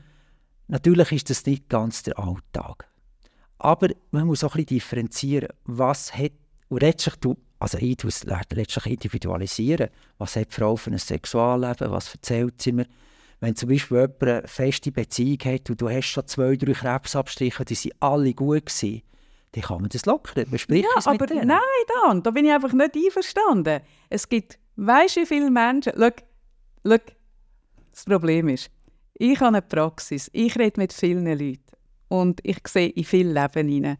Und auch eine feste Beziehung, finde ich, ist nicht, da bin ich, da bin ich, da bin ich anderer Meinung. Wie viele Leute gehen fremd dann?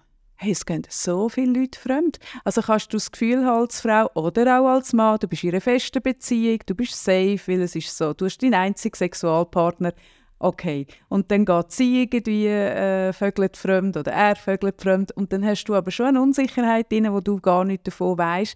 Darum, nein, nein, nein, nein, nein. Hey, ich, ich wär, hey, wenn ich Gynäkologin wäre, ich wäre ja, ja so streng, ich wäre knallhart. Ja, aber ja. es geht ja auch darum, wenn ja. du bist ein Individuum, ja. und ich habe ja nur vorhin... Nein, nein, ist mir schon klar. Äh, ich habe nein, eigentlich du erzählt... Mal, du hast ein paar Mal jetzt schon gesagt, so, wenn man in der festen Beziehung ist, und ich kenne einfach viele Leute, die sich in einer festen Beziehung wähnen und wo aber der Beziehungspartner das vielleicht ein bisschen anders interpretiert. Sagen wir es wissen. so. Wissen tut man es ja nie. Ja, man weiß es nicht dann. Das ist richtig, ja. ja. Das ist richtig. Ja. Darum, ich habe bis jetzt ja noch nicht wirklich gesagt, was ich mache. Ich habe gesagt, was Aha. die Guidelines Aha. sind. Und was machst denn du? Ich bespreche es mit den Frauen. Mhm. Ich sage ihnen, weil du musst ja, weil du ein bisschen von der Krankenkasse auch kontrahiert wirst, mhm. Vorsorge wird ja nur alle drei Jahre von der Grundversicherung übernommen. Mhm. Und das macht uns immer mehr Probleme, weißt die Zwischenjahre dazwischen sind nicht zahlt oder sie okay. hat eine Zusatzversicherung. Zahle ich denn das selber, wenn ich das regelmäßiger mache? Ja, wenn du, ja aus der Grundversicherung ist es nur alle drei mhm. Jahre zahlt. Mhm. Wenn du eine Zusatzversicherung hast, die zahlen meistens so das dazwischen, also, aber keine hast, hast du. Aber siehst, nicht mal du hast es gewusst. Mhm, und das, das, das, musst du natürlich mit der Frau besprechen. Mhm. Braucht unglaublich viel Zeit und Rechnungskorrekturen mhm. und, und, und, notabene. Aber es braucht ein bisschen Moment Zeitaufwand. Ich bespreche es mit den Frauen, ich sage, schaut, wir haben ein neues Schema. Ich sage, das sage ich auch ganz klar, mhm. ohne die Studie zu kontrahieren, aber ich sage, drei Jahre ist mir zu viel. Das ist zu lang, ja. Ihr könnt für euch sagen, und das hat das, was du sagst, vorher hast du es erwähnt, es ist Selbstliebe. Jeder oder jede ist selber Herr von seiner Vorsorge. Weil Vorsorge heisst, man muss sich etwas überlegen, man muss sich trauen, man muss auch gehen. Mhm. Man muss auch bereit sein, etwas Negatives in Kauf zu nehmen, mhm. weil es kann etwas Negatives rauskommen. Ja. Und dann gibt es Frauen, die sagen, nein, ich habe das ein Jahr, ich habe eine mhm. Erfahrung, meine Mutter hatte so einen Krebs gehabt, mhm. ich habe das ein Jahr und dann mache ich das anstandslos ein Jahr. Weil mhm. letztlich, ich sehe mich nicht als als Geissler. Ich sehe mich als Berater von meiner Frau, eigentlich, ja, von meiner Frau in der Praxis. So sehe ich meine Ich bin der gynäkologische Berater. Und du musst doch heute Frauen aufklären, um was es geht. Mhm. Und dann sagt dir jede selber, was sie will. Es gibt mhm. die, die wollen jährlich. Mhm. Es gibt die, die wollen alle zwei Jahre oder eineinhalb Jahre. Mhm. Was sicher zu viel ist, zum Beispiel aus dem deutschen Raum machen sie es ja häufig halbjährlich. Mhm. Also viele Patienten kommen von Deutschland und sagen, dann sagen sie, so, verabschieden, sagen, also, wir sehen sie in einem Jahr wieder oder vorher irgendetwas ist. Sage, ja, muss ich nicht nach einem halben Jahr kommen? Muss ich nicht nach einem halben Jahr kommen? Muss ich nicht nach einem halben Jahr kommen? nein, Beim alten Gynäkologen nein, nein, das immer... Man, also, man kann es auch übertreiben. ja, aber das ist ja. übertrieben. Und man darf auch nicht zu viel machen. Oder? Das aber, kostet alles. Und, und, aber und, was mich jetzt würde interessieren dann, mhm. wenn man jetzt ja also jetzt hat sich ja das Leben schon sehr verändert. Das heißt zwischen dem Moment, wo ich bin, was weiß ich, zwölf war und der heutigen zwölfjährigen Mädchen, wo das ja in der Schule aktiv angeboten wird, wenn es mir recht ist, oder? Man hat ja Impfprogramm, ist ja. das richtig? Ja. Und jetzt ist zum Beispiel mein Sohn, hat sich gerade müssen stellen fürs Militär und ist heimgekommen und hat gesagt, ah, ich bin HPV geimpft worden. Dann gesagt, aber du bist es schon, du bist es schon. Und, und wir haben es aber vergessen, ins Impfbüchlein einzutragen, weil ich das nicht bei ihm mitgegeben habe, wo er das ist impfen. Also das ist ja jetzt etwas, wo, wenn man äh, bessere Durchnimpfung hätte in unserem Land sich stark wird verändern, oder? Also dein Berufsbild und was das macht mit diesen Abständen und mit dem Risiko, wenn man jetzt wenn man sich jetzt, und, und das müssen wir nachher auch noch sagen, der, eben, wann ist der beste Zeitpunkt für so eine Impfung zu machen, für eine HPV-Impfung, ist ja möglichst vor dem ersten Sexualverkehr, also irgendwie zwischen 9 und 12, wenn es mir recht ist, ist ein guter Zeitpunkt. Dann braucht es auch weniger Impfdosen, als wenn man es später macht. Dann könnte man ja dort eigentlich schon recht viele Sachen, wo du jetzt mit ihnen beschäftigt bist und die Frauen, die zu dir kommen, wo man dort eigentlich schon minimieren könnte, oder? Du hast völlig recht, Kaffee, ja. Also, ich meine, die Impfung, wie wir vorhin schon gesagt ist ja in meinen Augen etwas Geniales. Es ist, ich, bin, ich bin wirklich, ganz ehrlich, ich bin sehr begeistert. Mhm.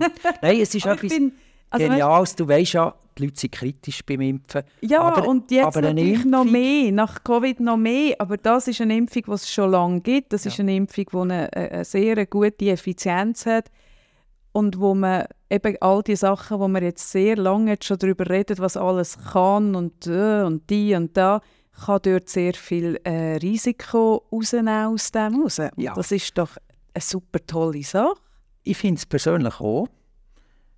Wenn man sieht, das finde ich ja Genialität der Impfung, aber sie kann doch diverse bösartige Krankheiten vorwegnehmen. Mhm oder Prävention machen, mhm. respektive das verhindern auch. Mhm. Nicht in 100 Prozent. Nein, aber in vielen.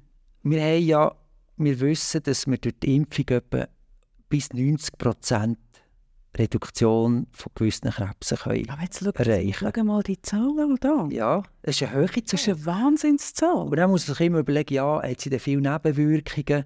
Weißt, für die Covid-Impfung ist man mhm. plötzlich auch nicht so sicher, ja, macht das, das mehr, macht das irgendwie genau. Covid oder wie auch immer. Ja. Ob schon immer dafür war, aber mit der Zeit schauen es die Leute da zu Recht kritisch an. dass man dort kritisch ja. anschaut. Ja. Aber jetzt diese Impfung ist doch, man hat jetzt fast 200 Millionen Dosen geimpft oder es gibt verschiedene Impfungen, mhm. Impfstoffe, man geht jetzt nicht auf die mhm.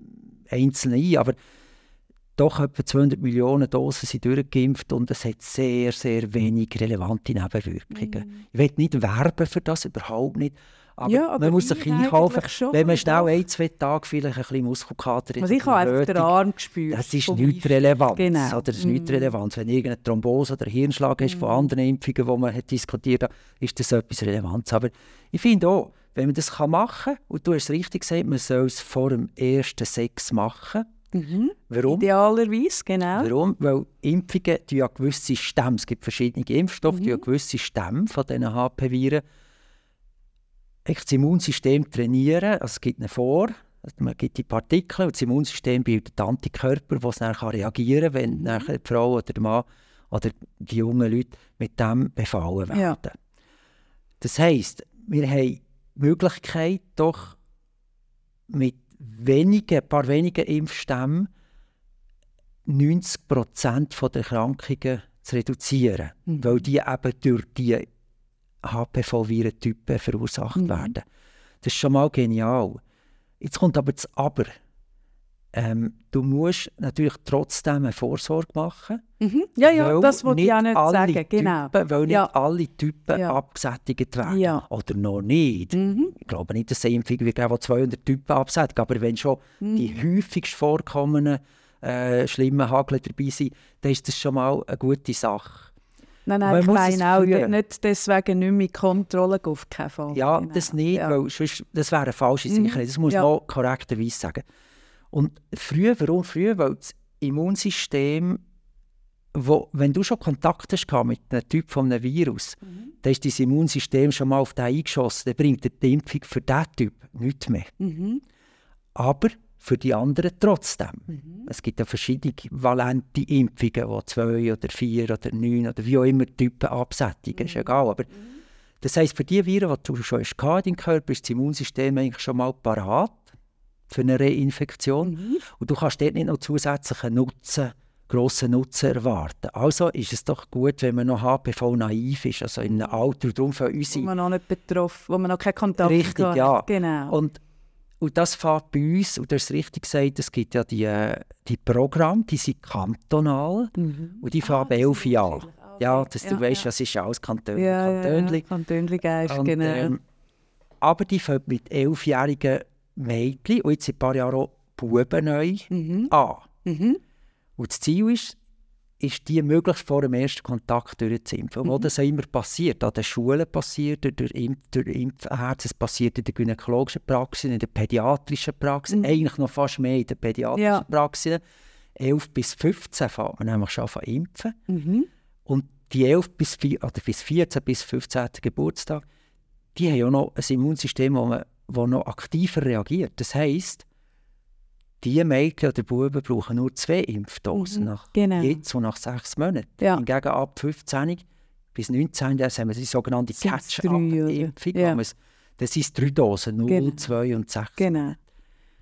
Und dann kannst du aber bis 26-jährig, also bis zum vollendeten 26. Jahr, sprich bis zum 27. Geburtstag, kannst du gratis, also vom Kanton, sprich mhm. der Kasse zahlte, ähm, die drei Impfungen machen, die mhm. schon relativ teuer sind, ja. die doch etwa 800 Franken alle, zusammen, alle drei zusammen kosten. Mhm. Und das ist ein Programm, das kostet die Frau nichts. Die Beratung läuft zum Beispiel bei uns in der Praxis. Wir, wir kommen das vom Kanton über den Impfstoff und für das verrechnen wir nichts. Mhm. Ähm, oder fast nichts. Es gibt ganz kleine Pauschalen. Mhm. Aber das kannst du machen. Du kannst das natürlich auch nach 26. Ja, also ich habe es dann, dann sogar gleich noch gemacht. Also ja. ich bin auch immer noch geimpft, aber ich habe das im hohen Alter gemacht. Irgendwie, was weiß ich, mit... Also alt siehst du jetzt noch nicht aus. Ja, also, aber, aber doch ein bisschen älter als 26. Ich habe das dann vor ein paar Jahren doch auch noch gemacht. Und, und äh, ich rate das, eben, ich sage, das ist jetzt wirklich etwas, was sich lohnt zu machen, auch wenn du älter bist ich finde ganz ehrlich, aber das ist meine persönliche Meinung, es lohnt sich auch bei Männern. Also ich habe eben Buben sowieso auch, weil Buben sind nicht nur Überträger von der Krankheit, sondern man weiß inzwischen auch, dass sie selber auch können, äh, von HPV betroffen sein und es gibt auch verschiedene Krankheiten, Krankheitsbilder, die bei, bei Männern und bei, bei, ja, bei, bei Buben, bei Männern kann sein und sie sind aber auch Überträger. Das heißt, wenn man Buben impft, schützt man sie selber, aber auch die Frau, die sie mitnehmen werden, Verkehr haben. Es ist ein gutes Investment und, und auch als Mann ähm, ich glaube, da kommt auch immer, also das hat sich jetzt auch sehr verändert. Seit ich mich geimpft habe in den letzten fünf Jahren, hat man auch viel mehr herausgefunden, wo wirkt es wie auch, wenn man später impft. Ich glaube, da ist man, man ist ja nie fertig in der Forschung, das weißt du besser als ich, dass man da immer wieder neue Sachen herausfindet. Ähm, und das ist jetzt wirklich etwas, was ich finde, ist ein relativ kleiner Aufwand. Also gerade wenn man es nicht selber zahlen muss, sowieso. Und man kann unter Umständen viel davon profitieren. Also ich finde, in jedem Alter finde ich die Impfung sinnvoll ich muss ein bisschen dagegen Ja, ich, ich finde es so auch sinnvoll. Weiss, dass du dagegen hebst, aber also heb dagegen, dann heb ich nachher wieder gegen dich heben. aber mein, mein, mein, mein Job ist ja hier Ja, ja, ja, ein bisschen kritisch vermitteln. Genau, du Wissen vermitteln. Hey, also ich bin generell sehr pro, ja. pro Impfung. Ja. Ähm, wenn ich Mädchen hätte, würde ich so impfen. Meine Buben mhm. kommen jetzt nächstes ins Alter und tun sie auch impfen. Mhm. Wenn meine Frau einverstanden ist, sie ist auch Gynäkologin, also sie kommt noch besser raus als ich. Sonst muss ich mit ihr auch reden. Sonst genau. kommt sie bei dir noch ja, ja. Äh, in, in, die in der Abreibung, genau. genau. Ähm, was immer gesagt, mit Impfung in jedem Alter, ja. man, man, muss es doch, man darf es auch ein bisschen kritisch anschauen, respektive analytisch anschauen. Mhm. Wir haben die Sicherheit von der Impfung oder der Nutzen von der Impfung ist klar dann am grössten wenn du noch nicht Kontakt hast, weil, wie ich vorher gesagt habe, die Stämme, die du schon hast, für die kannst du nichts Zusätzliches tun mit genau. der Impfung. Also der Nutzen wird kleiner. Und dann wird dort die Immunantwort ein bisschen kleiner. Also die mhm. Impfung ist ja nicht nur bis 26 zugelassen, ist ja, oder die Impfungen, ähm, es gibt nicht nur eine, es gibt mhm. verschiedenste, oder verschiedene, ähm, die sind ja bis 45 zugelassen. Mhm. Das heisst, das ist das, was ein bisschen studienprobt ist, wo man sieht, bis dort machen sie Sinn. Mhm. Was heisst Sinn? Je älter eine Frau ist, desto mehr hat sie Kontakt mit verschiedenen HP-Virentypen. Mhm, das heisst, zusätzlich Nutzen von einer Impfung wird immer kleiner. Mhm. Plus, je älter eine Frau ist, desto weniger gut baut das Immunsystem nach der Impfung einen Schutz auf. Ja. Das muss man auch ein bisschen sehen. Ja. Also sprich, ich würde jetzt nicht dafür plädieren, dass man sagt, ab 45 impfen wir niemand mehr. Mhm. Oder nach einer Kolonisation impfen wir niemand. Das ist nicht richtig. Ja. Letztlich ist es individuell. Man muss ein bisschen schauen, was will die Frau Mhm. Kommt, kann man es erreichen. Zusammengefasst kann man sagen, ab 11-Jährigen, Buben, Mädchen, wie Kind, je jünger, Genau. desto besser, vor dem Sex äh, Mhm. umso besser.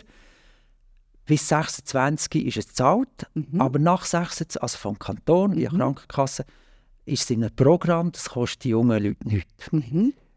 Ähm, das Einzige ist ein Pixel, vielleicht mit minimalen Nebenwirkungen Mhm. lokal, wo man äh, doch in vielen Dosen sieht. Aber man kann natürlich auch nach Also wenn du von 26... lokal redest, dann, dann reden wir Ja, von einer das vielleicht Rötung, weh, Einspruchstelle, genau, der Arm tut ja. weh, genau. Also richtig, weißt Ja, du, ich schwere Komplikationen gibt es ich nicht finde es schon wichtig, viel. dass man das sagt, Ja, ja. was es genau ist. Genau. Aber wenn die Biene sticht, hast du mehr Probleme. Ja.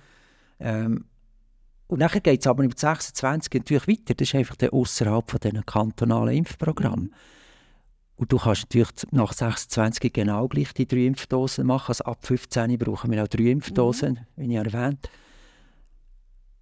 Nach 26 geht es weiter mit den Impfungen, aber dann ist es nicht mehr gezahlt. Mhm. Von dem kantonalen, nicht mehr übernommen von dem Ja. kantonalen Programm. Aber du kannst es Zusatzversicherungen, wer so eine hat, die übernehmen es häufig oder grosse Teile davon. Mhm. Also ich sage aber einfach meinen Patienten, fragt mal die Versicherung Mhm. an, Zusatzversicherung an, dann wisst ihr, wie viel das der zahlt bekommt. Mhm. Es ist tatsächlich nicht so günstig. Mhm. Es ist, es ist viel für eine junge Frau, wenn sie das nicht zahlt bekommt. Mhm. Aber wie du sagst, es ist ein Investment für das Mhm. Leben oder Ja, für das also, Leben, im genau. wahrsten Sinne vom Mhm. Wort. Ja. Also man kann Eine Erkrankung ist teurer, so viel kann ich Eine Erkrankung Und ist teurer und jeder belastend. Währung, die ich mir denken kann. Ja, teurer. das ja. ist richtig Ja. ausgedrückt. Ja. Ja. Und dann denke ich, dir liegt im Moment, wenn ich dich kenne, die Frage auf der Lippe, ja, was ist denn mit den über 45-Jährigen? Ah, nein, wirklich. Oder nicht? Tust du schon meine Fragen mir von den Augen ablesen? Sind wir schon so weit? Ja, was ist denn mit denen? Ja, was ist mit denen? Ja, was ist mit denen? Eben offiziell empfohlen, offiziell ist es nicht. Und die Impfung ist ja zugelassen, Mhm. bis 45. Aber da kennen wir ja den berühmten Ja. Off-Label-Use. Richtig, Ja, ja ich du bin gut mit allen aus. Wasser gewaschen. Merkst du das? Ja, das, Ja, du hast bitte? vorbereitet, das ist super. Nein, nein, ich kenne das, ich kenn das von anderen Sachen. Nein, Off-Label-Use heisst vielleicht für Zuhörerinnen und Zuhörer, das ist ein Medikament, das nicht für das erfunden worden oder nicht für das indiziert ist, zugelassen Genau, aber aber, doch ein trotzdem brauchen, genau. brauchen wir ja viel in Ja, der Gynäkologie. ja, der ja. Geburtshilfe, die ganzen Einleitungen mit äh, Prostaglandin, das ist alles nicht zugelassen, Ja. ja. lange Zeit. Ja. Und, und brauchen wir viel. Und sprich, das ist Off-Label, aber Off-Label heisst ja nicht, dass es verboten ist. Ja. Und auch Nur- dass es nicht sinnvoll ist. nur zum Erklären. Ja, ja.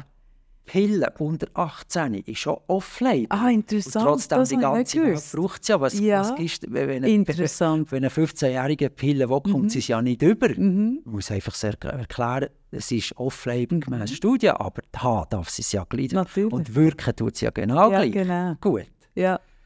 Also, das ist so zum Begriff vom Off-Label. Mhm. Kann natürlich immer noch. Wenn mir eine Frau fragt, ja, darf ich es gleich noch machen? Mhm. Kann ich sagen, ja, dann muss ich es fair aufklären. Der Nutzen ist vielleicht nicht ganz gleich gross, Mhm. wie aus den Gründen, die ich erklärt habe. Aber natürlich dürft ihr es. Mhm. Müsst es einfach selber zahlen. Oder wenn die Zusatzversicherung es überhaupt noch genau. übernimmt. Mhm. Dann. Oder ob die Frage kommt dann häufig ja nach Konisationen. Mhm. Können wir dann noch? Ja, auf jeden Fall. Ja.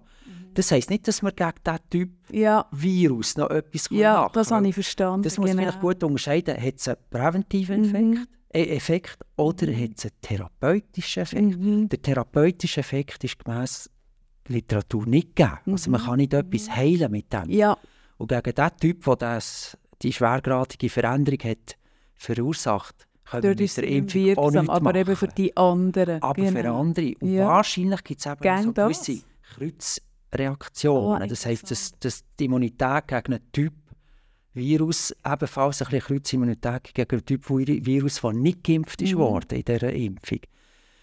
Und darum ist es nach wie vor individuell, auf individueller Basis nach wie vor sinnvoll oder zu besprechen. Mhm.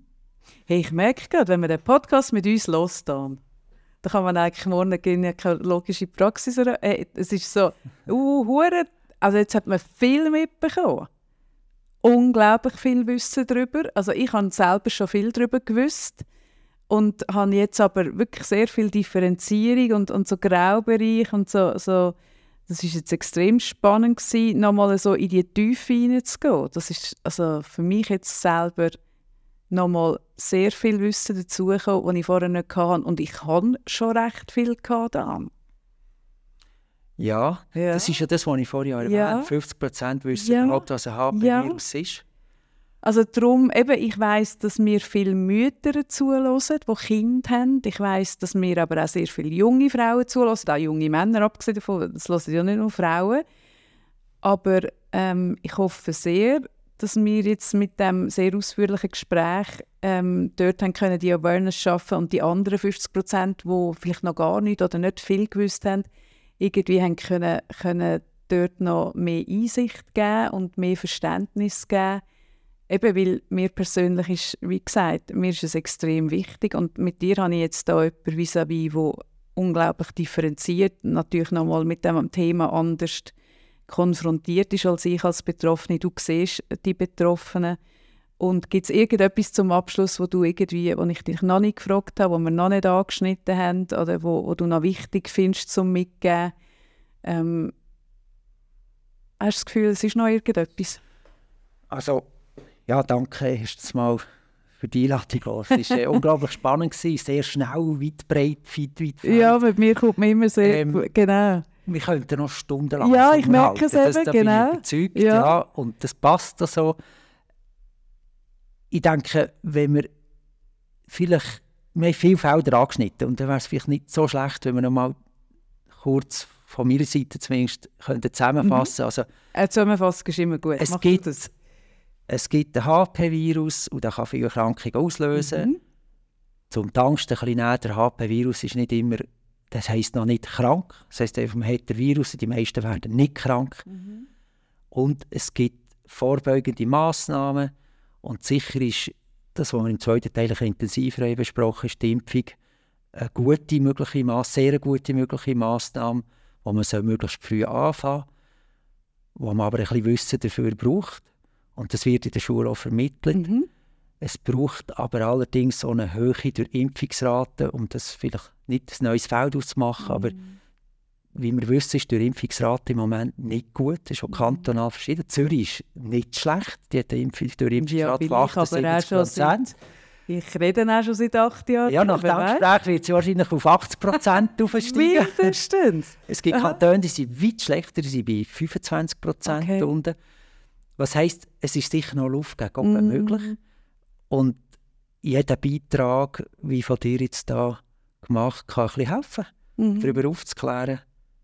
Nicht zu trimmen, aber darüber aufzuklären. Mhm. Mhm. Also mir war es eine riesige Freude, mit dir zu reden. und habe das auch mal von der anderen Seite gesehen. Mhm. Und hast du noch Fragen? Ähm, ich merke, nein, ich bin jetzt auch noch mal geschwind so ähm, gedanklich durchgegangen. Eben, wir haben viele Fragen aufgemacht, viele Bereiche aufgemacht, wir haben aber auch viele Bereiche wieder zugemacht. Ähm, für mich ist es wirklich eben für mich ist es ein, Thema, das mir am Herzen liegt und du hast es mega gut können erklären und zwar eben viel natürlich inhaltlich fachlicher und, und, und äh, fundierter als ich das kann. Ich kann mehr so der emotionale Part von hey, bist du das wert? Du kannst es erklären, was es bringt, wenn das es was bringt, was es bedeutet. Und ich finde das eine sehr eine runde Sache und ich, nein, ich habe keine Frage mehr. Außer natürlich, ich frage mich, ich wähle mich dann wieder für die nächste Ferien, wo ich hingehen soll. Das kannst du immer fragen, ja. Ich habe gemerkt, du weißt da wahnsinnig gut Bescheid. Man könnte mit dir auch äh, stundenlang über das Fliegen noch weiterreden. Du bist auch ein, ein Aviatik-Spez. Du bist ein Mann mit sehr vielen Fachgebieten, wirklich. ja, so ein bisschen Lebenserfahrung, oder? Das ist einfach eine Altersfrage. Was ich jemals einen Aviatik-Podcast machen weiss ich, mit wem ich rede. Und sonst, nein, danke vielmals, dass du dir so viel Zeit genommen hast. Du hast müssen aus deiner Praxis raus, du hast ähm, müssen, äh, dich organisieren, um hier anzukommen, um mit mir über das zu reden. Das schätze ich sehr. Ich habe das Gespräch super gefunden. Ich schätze sehr und danke sehr äh, dem Partner von dieser Folge, MSD, ähm, wo ich äh, mit ihm zusammenarbeiten für die Folge und ähm, ich wünsche allen da außen, dass sie so viel wie möglich können mitnehmen für sich, dass sie mit ihren Ärztinnen und Ärzten darüber reden, mit ihren Kindern, Partner, Partnerinnen und möglichst das mitnehmen, was für sie hilft, was das auch immer heißt. Schön gesagt, hä? Das hast du wunderbar gesagt. Ich kann, es nicht schöner sagen, darum halte ich einfach zum Mund. Nicht schöner sagen.